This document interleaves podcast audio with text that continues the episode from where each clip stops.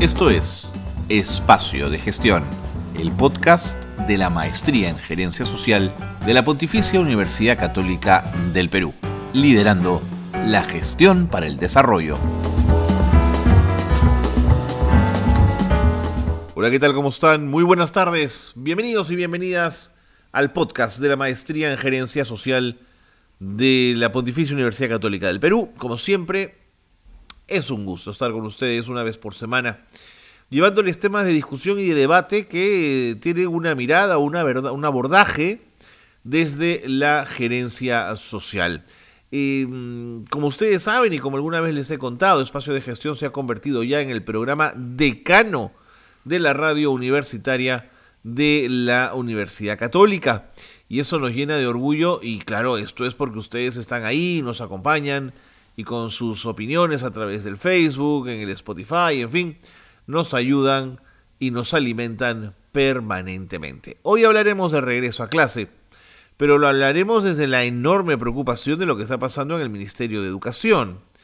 Voces eh, de desorden administrativo, voces de maltrato a mujeres en la gestión, eh, en fin, una situación que no es para nada agradable, ¿no es cierto?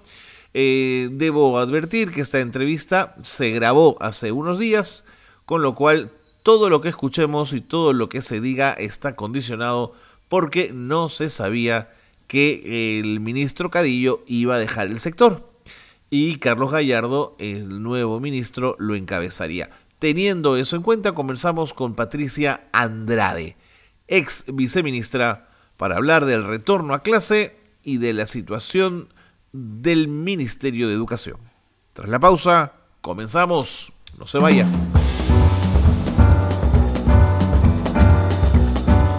Bien, y, quien estuvo en el cargo de viceministra eh, fue Patricia Andrade, quien, quien quizás nos puede contar un poquito qué expectativas tiene ella respecto al tema del retorno a clase ¿Y cómo está viendo el desempeño del Ministerio de Educación en estos 90 eh, días de gobierno del presidente Castillo? Patricia, ¿cómo te va? Bienvenida, qué gusto conversar contigo. Buenos días, Carlos. Muchísimas gracias por la invitación. Mis saludos a todas las personas que están escuchándonos. Patricia, ubícame un poquito. ¿Fuiste viceministra con quién? A ver, yo ingresé al ministerio con la exministra Flor Pablo y luego me ratificó el exministro eh, Martín Benavides, lo acompañé hasta el mes de mayo. Eh, estuve desde 2019 hasta el 2020. Cuando tú estabas en la gestión viceministerial, ¿ya estaban pensando en el retorno a clase o la pandemia todavía estaba en una etapa muy embrionaria, digamos? A ver, eh, claro, cuando comienza esto, recordarás creo que todos teníamos la idea de que era eh, temporal, ¿no? Que podría durar tres, cuatro meses y que nos imaginábamos un segundo semestre, sí nos imaginábamos un segundo semestre de retorno para el mismo año eh, 2020. Entonces, eh, mientras trabajábamos Aprendo en Casa, ¿no? con sus tres canales, etcétera, sí comenzamos a tener reuniones para pensar cómo podría ser un retorno a casa, sabiendo que iba a estar obviamente supeditado a las normas, a, las medidas sanitarias. ¿no? Eh, entonces, eh, sí habíamos comenzado a levantar evidencias de lo que estaba pasando en otros países eh, y, claramente identificando, por ejemplo, que quizás no iban a volver todos, pero había por lo menos algunos grados que eran muy críticos que cuanto antes recuperen Mm, momentos de presencialidad, ¿no? Por ejemplo, el último año de secundaria o cuarto y quinto de secundaria, ¿no? O, por ejemplo, primer grado, donde se instala todo lo que es el aprendizaje de la escritura. Entonces, sí teníamos, aunque sabíamos que no era en inmediato, pero sí nos habíamos comenzado ya a plantearnos escenarios posibles y qué medidas habría que tomar para ello. En esa transición de los dos ministros con los que trabajas, ¿El cuerpo técnico en general del ministerio se mantuvo o hubo cambios? A ver, suele haber cambios en, los, eh, en las gestiones, sí. Eh, algunas gestiones cambian más, otras menos. yo recuerdo que, bueno, cuando ingresé el ministro, no había pasado un mes cuando viene la pandemia, ¿no? Entonces eso también fue un factor importante, pero sí hubo algunos cambios en algunas direcciones, básicamente en superior eh, y sí, en superior y en docente. No fue inmediato, ¿no? No fue inmediato, fue como a los tres meses, así. ya, digamos, mirando hacia el futuro con respecto a las políticas que dependían de esas direcciones. De acuerdo. pasado el tiempo y mirando ya las cosas desde afuera, ¿Cómo, ¿Cómo estás viendo el retorno a clase? ¿Qué, qué lectura tienes, Patricia? Ya, bueno, ahí creo que sabemos que es un tema muy polémico, pero en primer lugar creo que hay que coincidir, como muchos dicen, que este retorno es importante, que es necesario porque ya nos vamos para dos años eh, de no presencialidad y, parte de los aprendizajes, algunos separan lo socioemocional, pero lo socioemocional es parte de los aprendizajes digamos, no, no, no se están eh, consolidando de la manera deseada a distancia y por todos los problemas que sabemos que existen en términos de conectividad, no solo no se da de manera adecuada para todos, sino que se da de manera desigual. Entonces, el punto de partida es que, de que debería haber pronto un retorno, lo debería haber. Sin embargo, eh, creo que hay un dato muy importante que no debemos perder de vista, y es que cuando hablemos de retorno, es y no es retorno, porque ya no vamos a regresar a lo que había antes. Ya. Y eso creo que es importante también señalar. ¿Qué quiero decir? Quiero decir que eh, de alguna manera la pandemia se convirtió en parte de agua, ¿verdad? Eh, para la vida en conjunto. A todos nos ha cuestionado desde la manera como llevamos nuestras vidas personales, eh, la manera como nos hemos vinculado con el medio ambiente, el ecosistema, es decir, todo se ha desafiado toda la vida, todos los órdenes de vida social, económica, productiva han sido desafiados por la pandemia. En todos los países se están replanteando cómo se venían haciendo las cosas y si, esta era la mejor manera. Entonces, eh, lo que va a venir a futuro no es un retorno pleno, no es un retorno a lo de antes. Tiene que ser casi un tránsito a, un sistema eh, educativo mejor, eh, donde se flexibilicen muchas cosas, porque sí es cierto que tenemos un sistema bastante inflexible. Muy duro, sí. Eh, exacto, ¿no? Entonces hay, hay aspectos de la organización de las clases, la organización por grupos de edad, este, la jornada, los horarios, los espacios, que se han replanteado inevitablemente por la pandemia, pero que también nos han demostrado que en realidad es así, o sea, el aprendizaje no es algo que ocurre de lunes a viernes y de 8 a 1, ¿no? Eso es un absurdo pensar lo que es así. Los chicos siguen aprendiendo en diferentes espacios en diferentes momentos y en diferentes ritmos.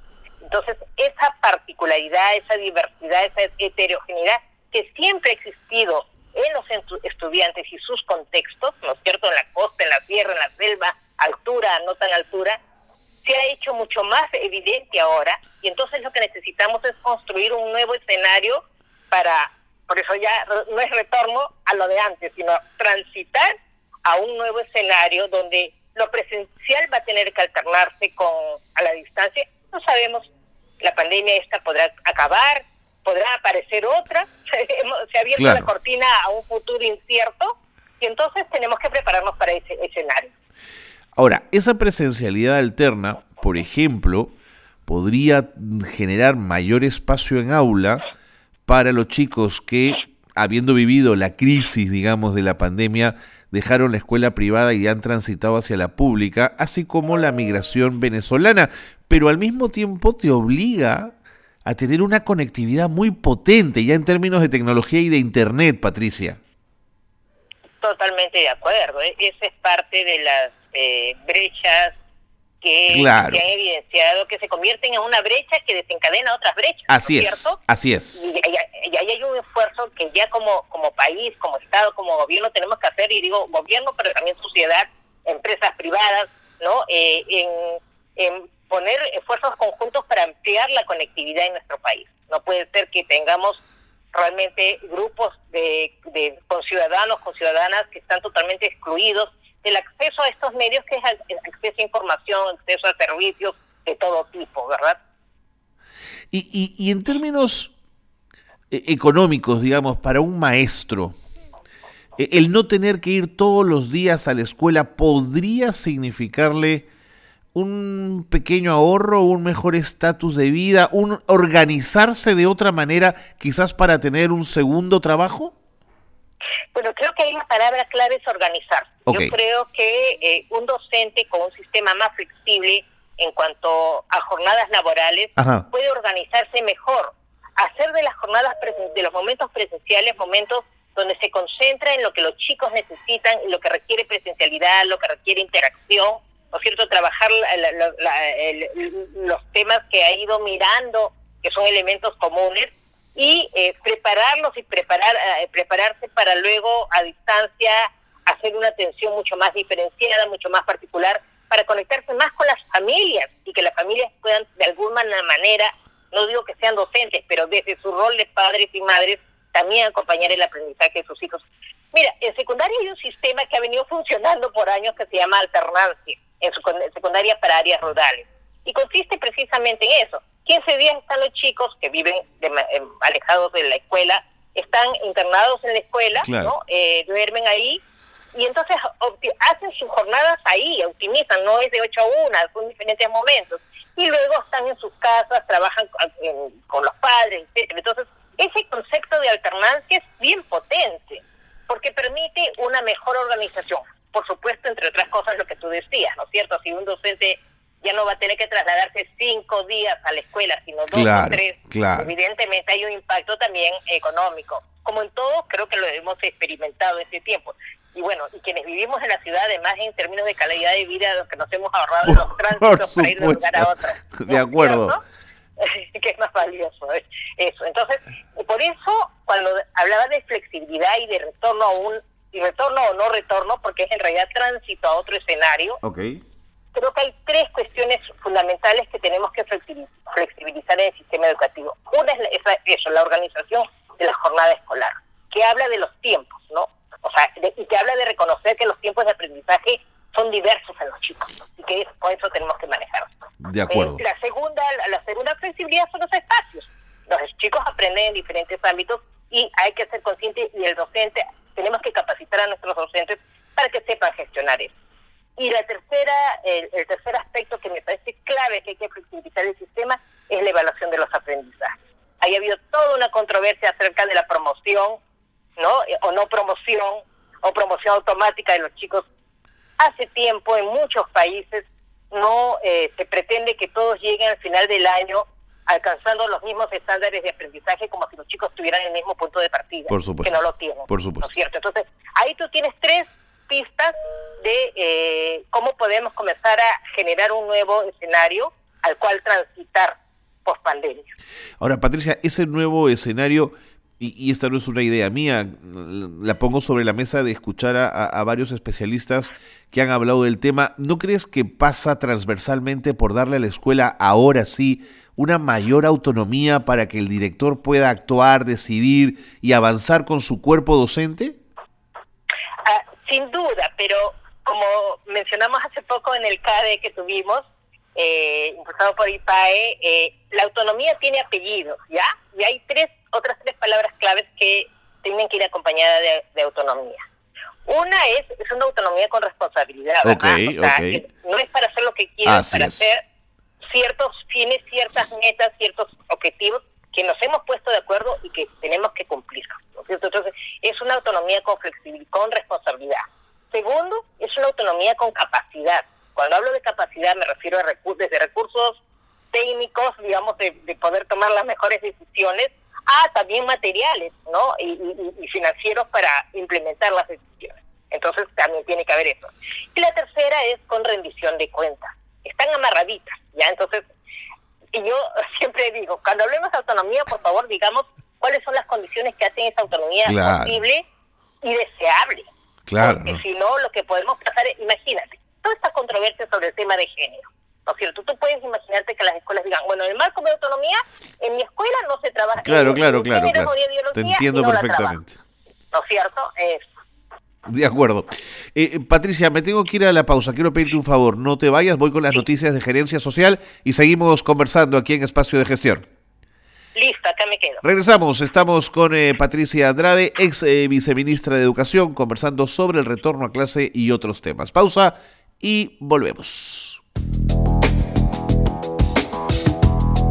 Esto es Gerencia Social Noticias. Andrea Gisela Ortiz juró como nueva ministra de Cultura.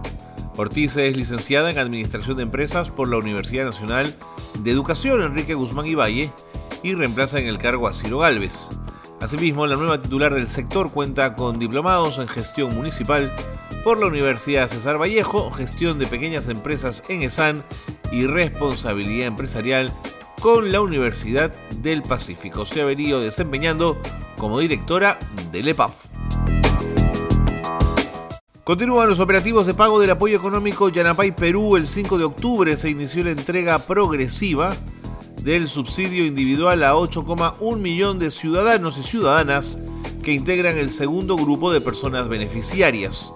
Este grupo representa el 60% del total de personas beneficiarias del apoyo Yanapay eh, Perú, un subsidio que busca reactivar la economía de más de 13.5 millones de peruanas y peruanos.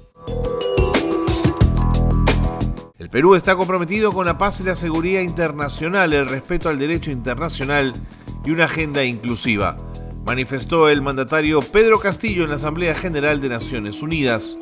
Condenamos y rechazamos el terrorismo en todas sus formas, recalcó el presidente. Y con el fin de fortalecer los servicios bibliotecarios en el país, la Biblioteca Nacional del Perú implementa acciones para promocionar el Sistema Nacional de Bibliotecas, que marca una ruta de trabajo descentralizado, tanto de forma remota como virtual, estrenando así el Facebook SNB Perú.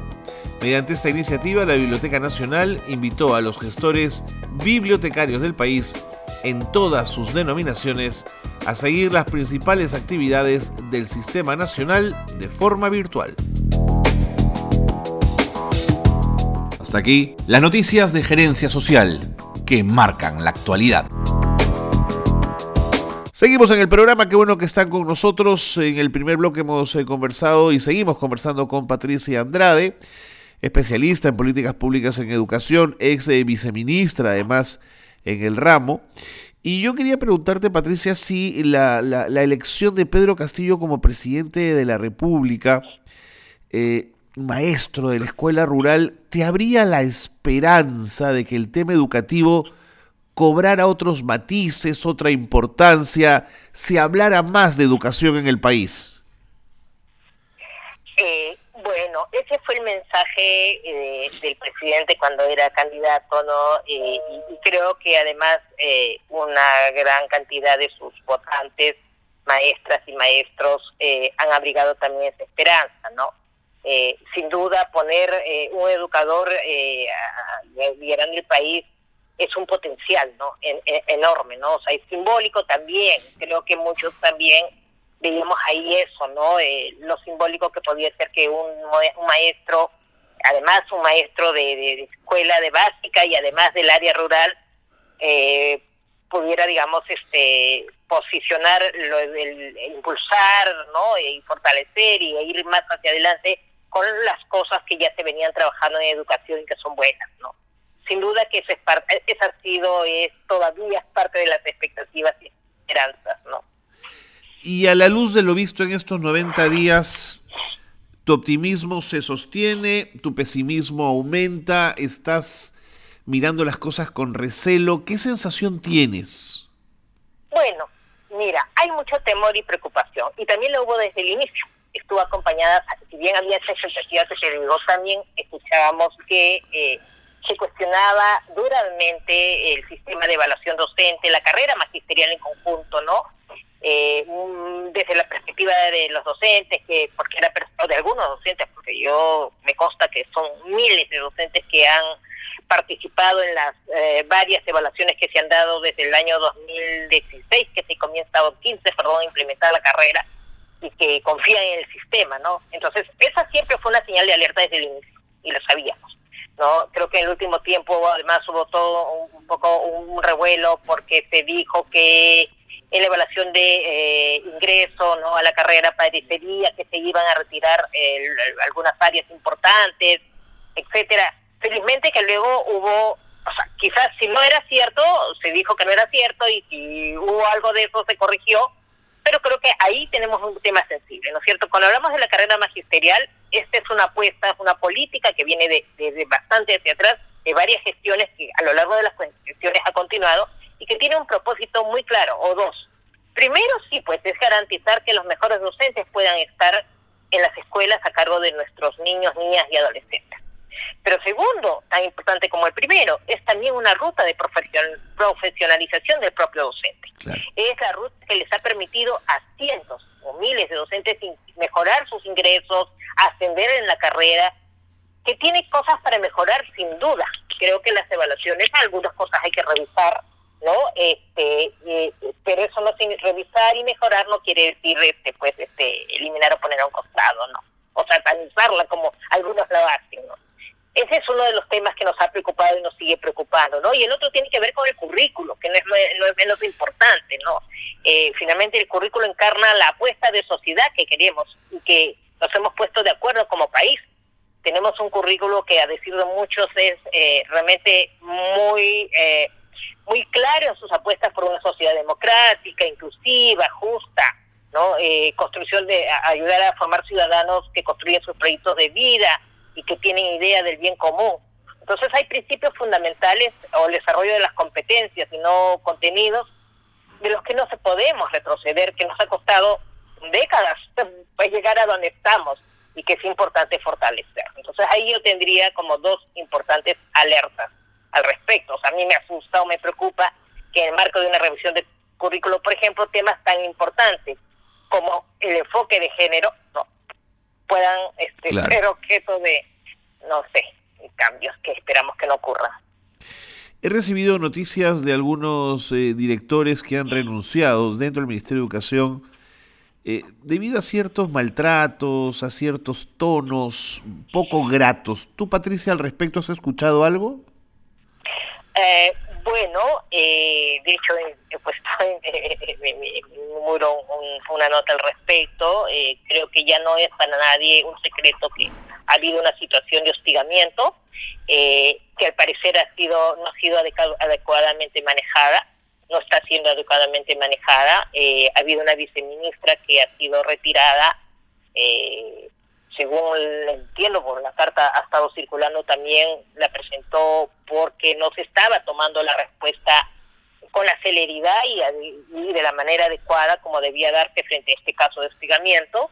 Eh, y sin embargo esta viceministra ha sido retirada, ¿no? Eh, y, y, lo que también ha circulado es unas cartas de eh, directores eh, que están renunciando justamente por estar en desacuerdo con ese rumbo de acciones. Y este es. un tema bien delicado, ¿no? O sea, tenemos que reconocer que nuestra sociedad es una sociedad que está estructuralmente construida desde la jerarquización, este, eh, digamos, de, con respecto a la mujer, ¿no? O sea, la violencia es estructural y la hemos naturalizado de diferentes maneras y eso hace que a veces no seamos conscientes. Eh, y se ven situaciones como esta, ¿no? Eh, el ente rector de la educación, el que va a formar a los nuevos y nuevas ciudadanas y ciudadanos, pues tiene que ser el primero en liderar una, un combate frontal, directo, claro, transparente contra cualquier forma de intimidación, maltrato, hostigamiento hacia la mujer. Pero no parecía el estilo del ministro del ministro Cadillo.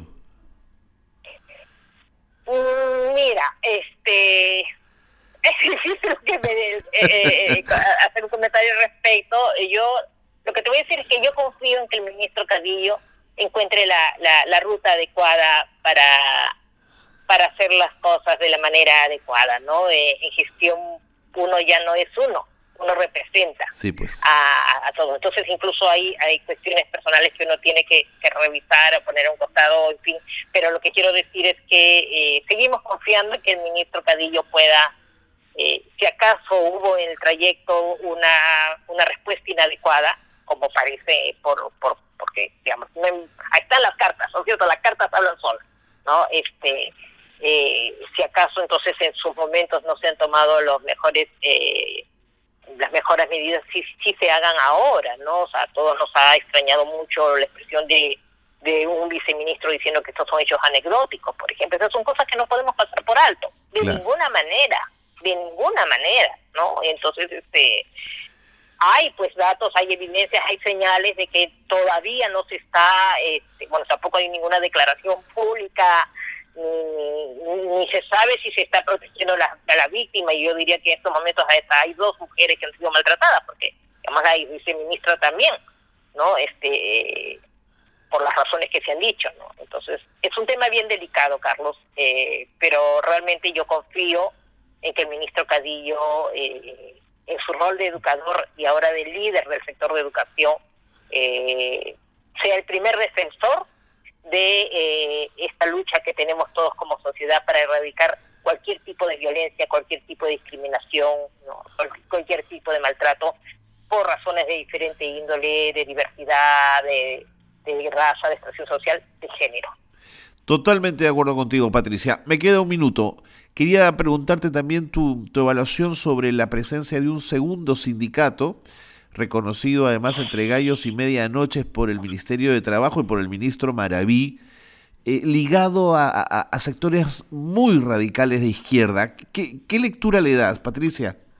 Mm, bueno, este, ahí tenemos que ser bien claros también, ¿no? Eh, no podemos permitir eh, que hayan representaciones eh, que sean a su vez permisivas o flexibles o, o, débiles, ¿no? Frente a lo que ha sido la historia de violencia en nuestro país, ¿no? entonces, en eso hay, ese es también una, hay, hay rayas muy claras que no se pueden traspasar, ¿no? O sea, el derecho a la, a la representación sindical es reconocida y la tenemos todos, ¿no? Y todos los trabajadores la tienen, ¿no? Y a tener más de una representación no es lo deseable, pero es lo que ocurre, correcto. Pero el tema es sensible es si es que dentro de algún gremio existen personas que se han expresado, han expresado tolerancia, ¿no? Este o se han tenido de cuestionar eh, eh, los hechos de violencia que, que, que afectaron nuestro país y que están ahí todavía potencialmente, ¿no? Entonces, eso, ¿no? Eh, fuera de ello, creo que hay una ruta legal. Yo entiendo que eh, este, además no lo entiendo, lo recuerdo, yo hasta donde recuerdo este segundo sindicato hace tiempo que venía tramitando su reconocimiento, ¿no? Digamos, también no es que haya sido de un día para el otro, ¿no? Eh, eso también creo que es importante aclararlo, ¿no? y, y, bueno, creo que ahí hay cuestiones que te pasan por el tema de la derrama magisterial y va a ser importante, sobre todo de nuevo, que el ministerio mismo plantee claro cuál va a ser su protocolo de relacionamiento con, con los sindicatos, quién va a ser su interlocutor, ¿no? Y cómo se van a tomar las decisiones. Eso es lo que, en todo caso, creo que habría que mirar. Patricia Andrade, por eso nos gusta conversar contigo, por tu claridad. Muchísimas gracias por, por la diferencia. Listo, un mucho gusto. Un gran abrazo. Patricia Andrade ha estado con nosotros, ex viceministra de Educación, un poco hablando del retorno a clase y de la situación de la educación y del Ministerio de Educación en nuestro país, con algunos altibajos y algunos problemas que ella misma ha reflejado en un post publicado en Facebook, donde cuestiona largamente el trato que se le ha dado por lo menos a dos mujeres que han sido directoras, una de ellas viceministra, y que no eh, han sido, vaya, según cartas expresadas por ellas mismas, bien tratadas. Con esto le ponemos punto final al programa. Gracias por habernos acompañado, gracias por ser parte de Espacio de Gestión. Muy buenos días.